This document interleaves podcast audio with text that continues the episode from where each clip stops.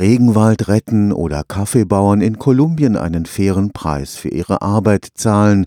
Im Supermarkt versuchen immer mehr Produkte uns das Gefühl zu geben, wir tun Gutes, wenn wir sie kaufen.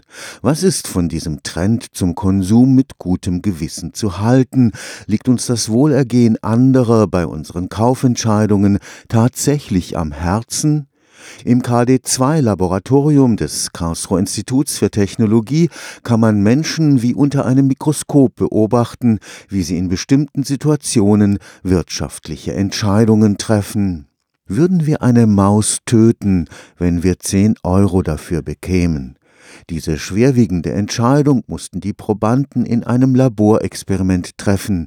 Die meisten entschieden sich zunächst für das Leben der Maus, liefen die Verhandlungen über das Mäuseleben aber in großen Gruppen über den Computer, sah das schon anders aus. Was wir gesehen haben, ist, dass dort die Bereitschaft, eine Maus zu töten, um einen gewissen Profit zu machen, viel höher war. Und dass in großen Gruppen, wenn viele miteinander so börsenähnlich verhandelt haben, tatsächlich der Wert des Mäuselebens auch sehr stark verfiel. Der lag am Ende vielleicht so bei 4, 5 Euro und an die 80 Prozent der Teilnehmenden war plötzlich bereit, für so wenig Geld dann zu töten. Die Professorin Nora Sech erforscht am Karlsruher Institut für Technologie die Mikroebene des Wirtschaftsgeschehens, das Verhalten einzelner Menschen.